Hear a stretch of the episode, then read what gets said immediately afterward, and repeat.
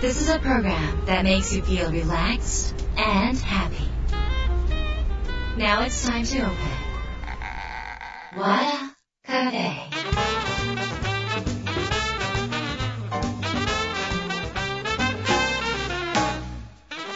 フェのオーナー和田博美です。やる気満々の人もちょっと明日が憂鬱な人も明日笑っていけるよう今夜もワクワクお届けします。改めましてこんばんは和田博美です。今週はゲストをお迎えしました。今月9月27日より公開される映画「優子の天秤」の脚本家及び監督でいらっしゃる春本裕次郎さんです、えー私は、えー友人の、えー俳優さんが春本裕次郎監督の映画に出てらして誘われて試写会に行ったのがきっかけで春本監督とお会いすることができました。その試写会が、まあ、優子の天秤だったわけなんですが、え2時間半という、えー大作にもえー関わらずですね全く飽きずに最後まで見れる、えーハラハラドキドキとそれから考えさせられる要素そして真実とは何かってこう本当にもう哲学的な部分人間の裏と表全てをねもう本当にもう上手に描かれているんです。なのでたくさんの方に見てもらいたいなって思った映画でした。でこちらの映画はもう本当に公開前にですねもう海外の映画祭でものすごいその話題になってるんですね。それがようやく日本での、えー上映になるわけですね。もうえーとねあのまあ、SNS とかのこの情報によるいじめダイレクトのいじめとかもそいろんなねこの現代私たちが抱えている問題そのものにフォーカスをしているんです。今の現代を生きる私たちはやっぱりこの映画はね見ておいた方がいいそう思って今日ゲストにお呼びいたしました、えゆうこの天秤ですね、9月17日から、えぜひ見ていただきたいと思います。で、その前にですね、春本監督、どういう監督か、お人柄にもちょっと触れさせていただきたいと思いますので、えー和田博美の和田カフェ、どうぞ最後まで楽しんでってください。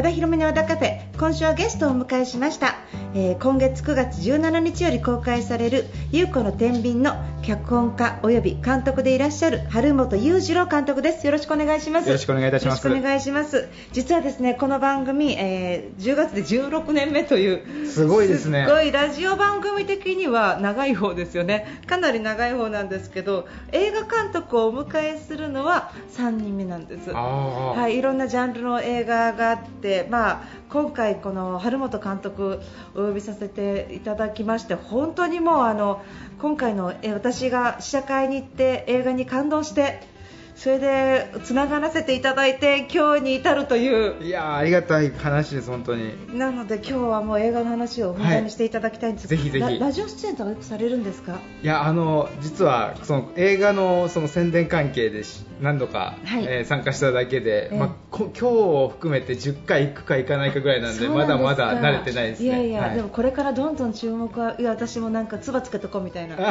ありがとうございます。ありがとうございます。光栄です。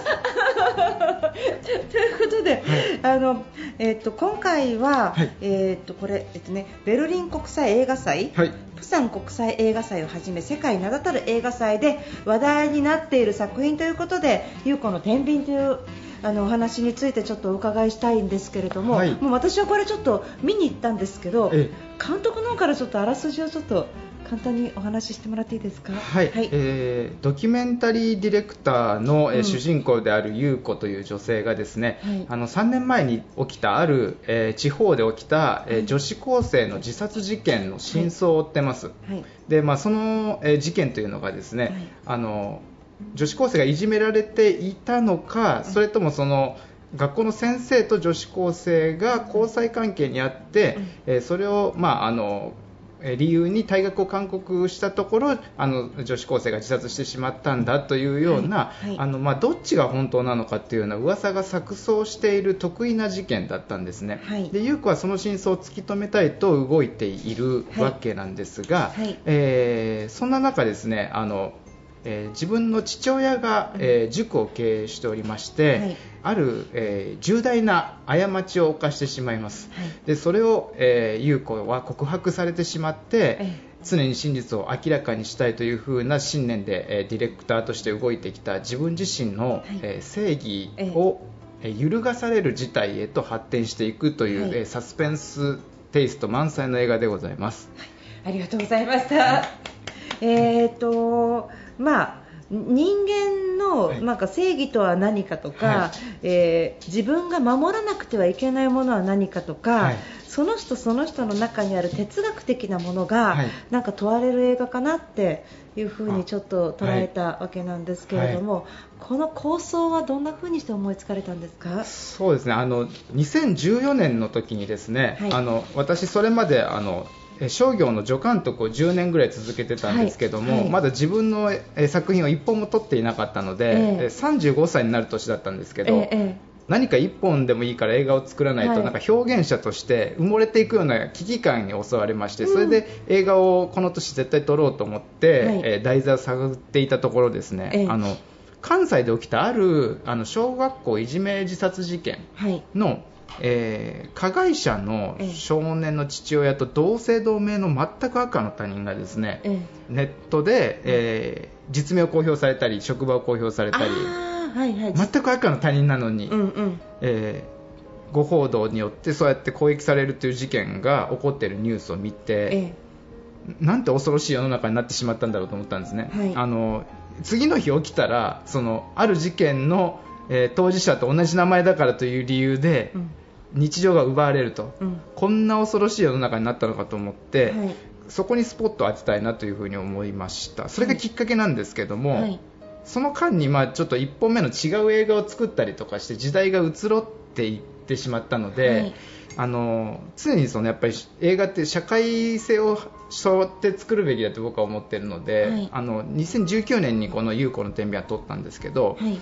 あのやっぱり超情報化社会によって誰でも情報が発信されるできる世の中になってしまって、うんでえっと、メディアも、えー情報を扱いきれなくなってきてるんじゃないかなと、はいはい。事件を切り取るんだけれどもその前後の深い背景までは、はい。えー追い切れないというか、はい。報道しきれない、うん。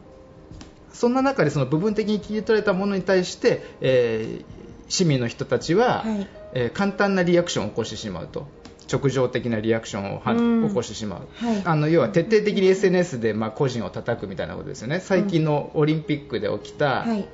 なんかディレクターさんアートディレクターさんのはい。交番問題とかいろいろあったと思うんですけど、えーそういうようななんか個人をの過ちを徹底的に叩くような社会になってきてるなっていうのがあって、はい。でそういう社会の中で、はい。もし自分が過ちを犯してしまった時に、はい果たしてそれをじゃあ素直にえー告白できるのかと認められるのかっていう、はい。もしかしたらそこで、えー変容していく事実があるんじゃないか、隠されていく事実があるんじゃないかっていうところに、うん。えー焦点を当てるべくこの映画を作ったという流れです。はい。じゃああの元からだいぶ話作られてますよね。そうですね、ええ。最初はだから加害者の家族が一方的に叩かれる世の中ってどうなんだろうっていう風なはい。思いで作り始めたんですけど、ええ。そこのさらに奥にある、えどうしてそういう叩く人たちがいるのかと、ええ。でその叩く先にある社会ってどんな恐ろしいことが待ち受けてるんだろうってそっちにどんどんシフトしていった感じですね。あそっか、はい。じゃあその事件性ではなくってその事件と関連される世の中っていうものにフォーカスをしたっていう物語を作られたということですね。はい、でもあのじゃあ本当に物語自身はフィクションあそうですね。で作られているってこと。でも見てたら、はい。これはノンフィクションじゃないかその本当に実際ありそうなはい。話なんだなっていうふうにちょっと思いました。そうですね。今ちょうど旭川で、ええ。あの女子中学生がいじめ投資自殺事件っていうのがあるんですけどこれも、あのいじめられてた少女の、えー親御さんが学校に、はい。その何度も何度もそのうちの娘はいじめられてるんじゃないかっていうふうに迫っても、うん学校側がんとしてそれを認めなかったと。いうのが今報道されてるんですけど、そのこの映画で扱っている、優子が最初に追っている事件と全く同じものを感じるんですよね、だからなんていうか、そういうそういうリアルで本当に起こるかもしれないものっていうのをちょっとあの自分の中で少しずつ、え脚色しながら、はいあの結構僕リアリティにこだわるので、はい。そこをちょっとあの大切にしながら作っていきました。そっかそっか、はい。だからこの現実にそういう子がいそう、はい。こういう人がいそうってことですよね、はい。であと人間って強そうに見えて意外に弱かったりはい。する部分があるから、はい。強い人の部分の弱さとかずるさみたいなコントラストが明確に出てる感じが、ありがとうございます、はい。あのやっぱり僕、人間って完璧じゃないと思っていて、そはい。はい。それはなぜかというと自分自身が弱いことを自覚してるからなんですね、はい。すぐ誘惑されそうになるし すぐなんかこう怠けようとするし、はい。なんか人間ってそういう面絶対あるよね。でもなぜかそれを表にみんな出そうとしないよねっていう、はい。はい。ええで俳優と向き合ってもそうなんですけど、はい。オーディションとかはワークショップするときって俳優さんってやっぱり監督にいい部分見せようっていうのが最初は出ちゃうんですよね、はい。ででもそれは僕はあなたのももっと膨らみを見たい人間のうん。いろんな面を見たい多角的に、はい。うん。だからあなたが本当は言いたくないことも教えてくださいといつも言うんですね、だから映画もそうであるべきだと思っていてそこに描かれる人間も一側面だけでは全然人間を描けてないと僕は思うので、はい。やっぱりその、えーいい面を描くんだったら絶対にその人物の裏の部分も描く、はい裏の部分を描くんだったら、えーその人物がいいことをするところも描く、あうんーなんか神ですね。いやいやいや神っていうかその神の視点っていうかやっぱりそのまあ私も物語を作ったりとかはいするんですけど、はい。あのなんだろう。えっ、と普通こうやって人間関係で生きていたら片面の側面しか知らないからそうですよね。でカメラがここにあると、はい。その家に帰ってからとかその人の裏のなんか心理描写みたいなものが明確になるから、はい。特にこういう映画って人間を理解しやすいっていうか、人間とはみたいな、人間ってこういう生き物でしょって言われてるうんうんうんて、で見れば見るほど、うん。あの今、監督がおっしゃったように、はい。なんかこの自分の弱い部分を少し受容できるような、そういう優しい面もあるのかなって。うん思いました、あはい。みんな同じじゃんってちょっとはい。ほっとすると思うんですよ、で今、なんかあの世の中いい人社会なので、はい、あそうですね。てか、いい人でいなきゃ叩かれる社会じゃないですか。ええあとは沈黙する、はい、あ、うん。そうですね。忖度か沈黙かです。よ。はい。ええもしくは匿名で誰かを叩く、あそうですね。うん、なので実名で出てしまったらいい人になりませんみんな。そうなんですよ。だからテレビとか見てても、えええなんか面白くないというか、ええ。なんか面白いっていう言い方あれなんですけど、え。同じ回答しかみんなしないなっていう。あー。はい。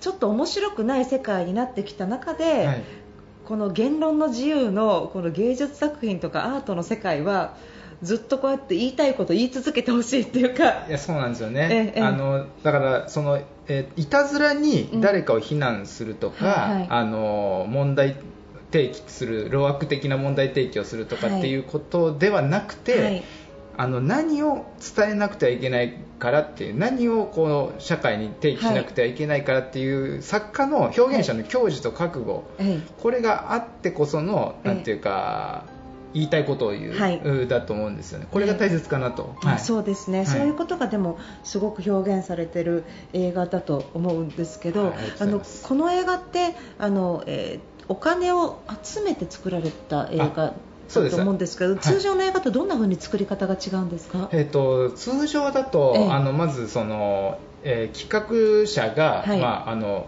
例えばそうですねあの、まあ、制作プロダクションなのかもしくはどこか制作会社のプロデューサーなのかが、まあ、はい。企画を立てて、はい。このキャストでやりますと、はい。でこの原作でやりますから、ええ。ー各社お金を、えー少しずつ出してくれませんか、はい。っていう形で、まあ、放送局だったり、あの CM 会社だったり、えー出版社だったり、はい。新聞だったりっていう、はい。その媒体からですよね、はい。えお金を集めていくっていうのが、まあ、あと芸能事務所。はい。っていうのがまあ常なんですよね、でそうすると、あの当然各社の思惑が入ってくるわけですよね、はい。あの自分たちの会社にとってメリットになるような中身にしてほしいと、はい。この商品を出してほしい、はい。この俳優を出してほしいっていう、ええ。まあ、形になっていくわけですよね、そうするとクリエイティブとは違う要素がすごく入ってきて、商業的なね、はい。うん。あの監督が本来やりたかった表現がちょっとずつあのねじ曲げられたり、はい。もしくは削られてしまう、はい。あの暴力的な表現ええはちょっとできませんとか言われてしまう、はい。うん。あの法律に反するような行為は描かないでくださいとか、はい。そうなるとあの表現がもう奪われていくわけですよね、でこれを僕が10年間助監督をしていく中でえ感じていたので、ええ。あの自分が監督するときは絶対そういう体制でやりたくないと、はい、うん、あのそんな我慢をした出来上がったものがはい。面白いわけがないと、はい。っていうのをやっぱり痛感してきたので、はい。なので自分が映画を作るときはええ、えー自分でお金を貯めるか、うん。えー市民の皆さん一人一人から、うん。えーお前の映画が見たいから、えーお金を私たちは出すんだよっていう人たちとつながる。はいですね、この体制でやっていこうと。その市民っていうのは別にあの群馬県に関わらずですね。もちろんです。あの全国ですね。全国、はい。全国で。たなんであのオンラインサロンみたいなのがあそうですそうです。あってそちらで、えーっとあ映画工房春組ですね。え映画工房春組の方に入ると、はい。俳優になりたい人がワークショップ受けられたりとかあそういう機会があるっていうことなんですよね。そうです。はい。上映会をしたりだとか、ええええ。はいであの勉強会もあるっていう感じではい。されてるってことなんですね、はい。でも新しいそれは映画の作り方になるんですか？そうですね、こういうやり方、私が2018年の8月に、ええ。えーこの団体を立ち上げたんですけど、ええ。こういうやり方で映画作ってる人たちって、多ええ分その当時はいなかったと思います、今、ちらほら出てきてるんですけど、先駆者ですね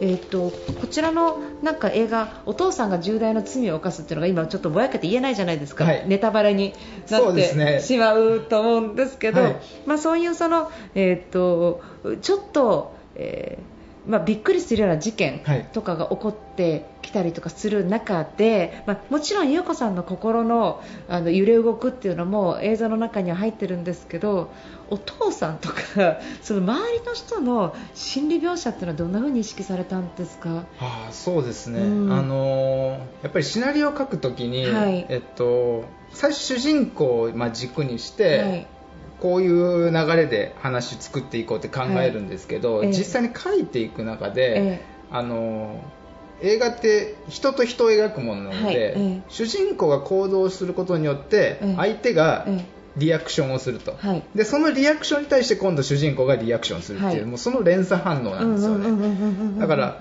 その流れをもう頭から、はい。えー掘り込みながらキャラクターができていくっていうイメージですかね。でもな中でそういえば、はい。あの先ほどの、えっと、なんかこう自由なものが作れないっていう話があったけど、はい。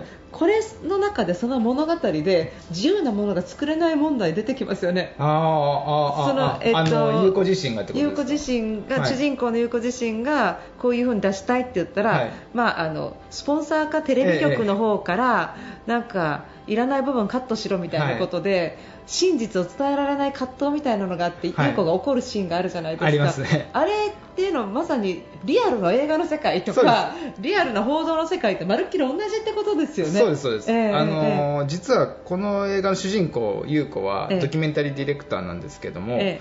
あの私自身がその助監督をやっている中はい。で感じたフラストレーションみたいなものを、あの盛り込みたいなっていうのもあって、はい。ええ。でとはいえそのノンフィクションとフィクションの差もあるので、はい。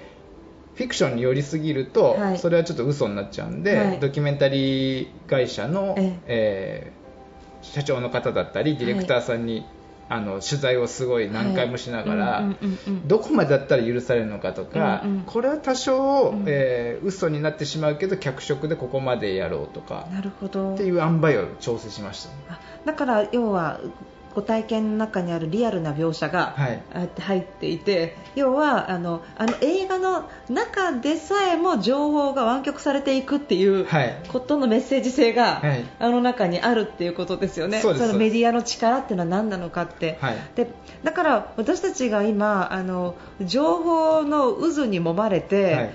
真実って本当に今分かんないですよね。わかんないですね。今の世の中の全て。はい。今の世の中の全ての真実が分からなくってでも分からないけど自分の世界っていうのは自分が信じたことが自分の世界じゃないですか。そうなんですよ。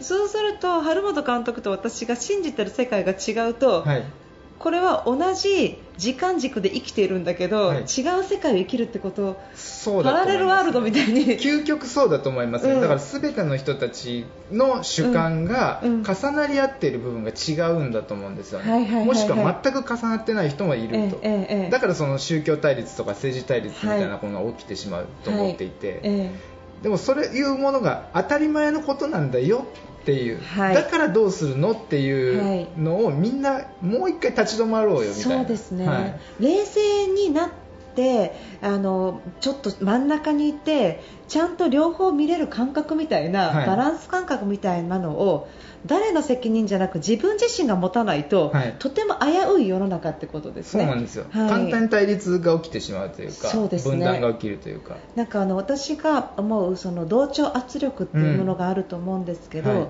あの共感ってすごく大事だって言われるんですけど、えーっと強制された共感みたいなものっていうのが世の中にあるじゃないですか。ね。みんなが感動してるから感動しろとか、ええええええ。なんかみんなが困ってるから困ってるとか、はい。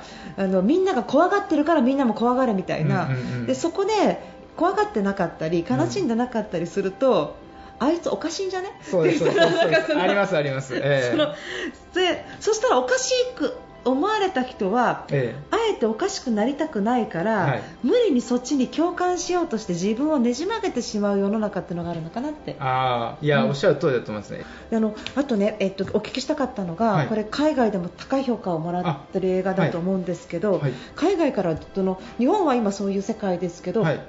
海外ではこのいう表現の世界その哲学的な部分を含めてどういうご意見があったんですか？感想で。そうですね、はいあのーちょっと今回コロナ禍の影響によって、はいはい。私自身があの映画祭にほとんど行けてないんですよ。あもったいない。そうなんですよ。だから本当たった短いの15分とか30分っていう時間のええオンライン Q&A みたいなので終わっちゃって、あーはい。深い話が全然できてないんですよね。その会場のお客さんとか、ええええええ。映画祭のそのプログラマーさんたちとですね、はい。だからそこがちょっと今悔しいところでして、はい。で一方であのなんだろうなあの今のその社会の,、はい。そのえーディスコミュニケーションはい。だったりその SNS ではい。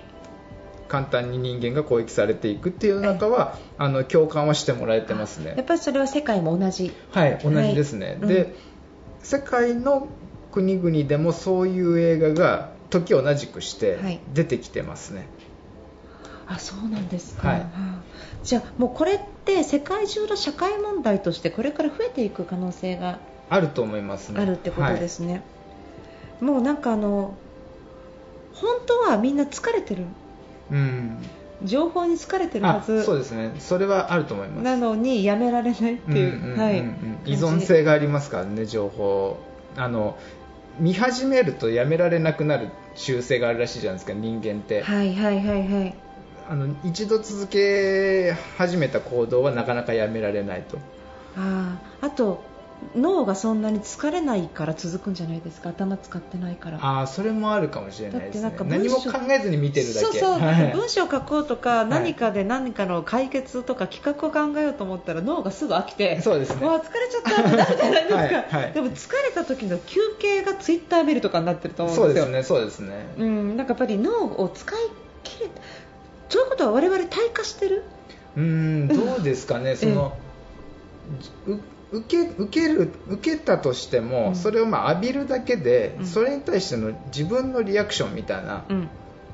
それはしてないからできるんじゃないですかね。あー。なので一回自分に落とし込んでないってことですね。そうですそうですね。あでもあの多くの人は昨日見たヤフーニュースのことを覚えてないと思います。うーん、なるほど。うん、だからあの相当数なものを見るけど相当数流れていってしまっていて、うん。ほとんど引っかかってないから、あの要はちょっとバズっても終わりません？あそうですね。それが社会問題化していくとかなんか社会運動化していくっていうところまでは至らないっていうなかなかいかないえですね、でもそういうこう今話したそういうメッセージがこの映画の中に含まれてるっていうのは、はい。すごいですよね。今これだけ言ったこの世界の問題ありとあらゆることをこの1本のこれ長いですよね。2はい。時間半、2時間半ですね。2時間最初半3時間あったんですよ。えー、切ったんですか？それをでも。30分もうだから骨だけにしようと。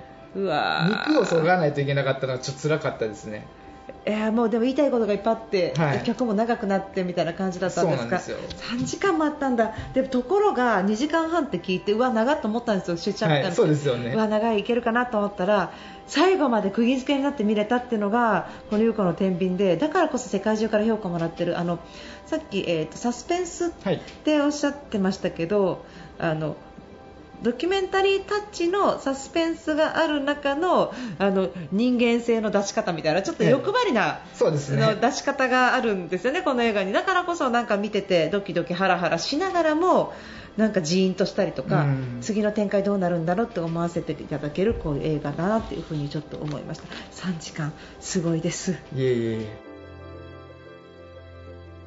そろそろ時間になってきました、えー春本裕次郎監督との続きはまた来週お届けします。監督来週もよろしくお願いします。よろしくお願いします。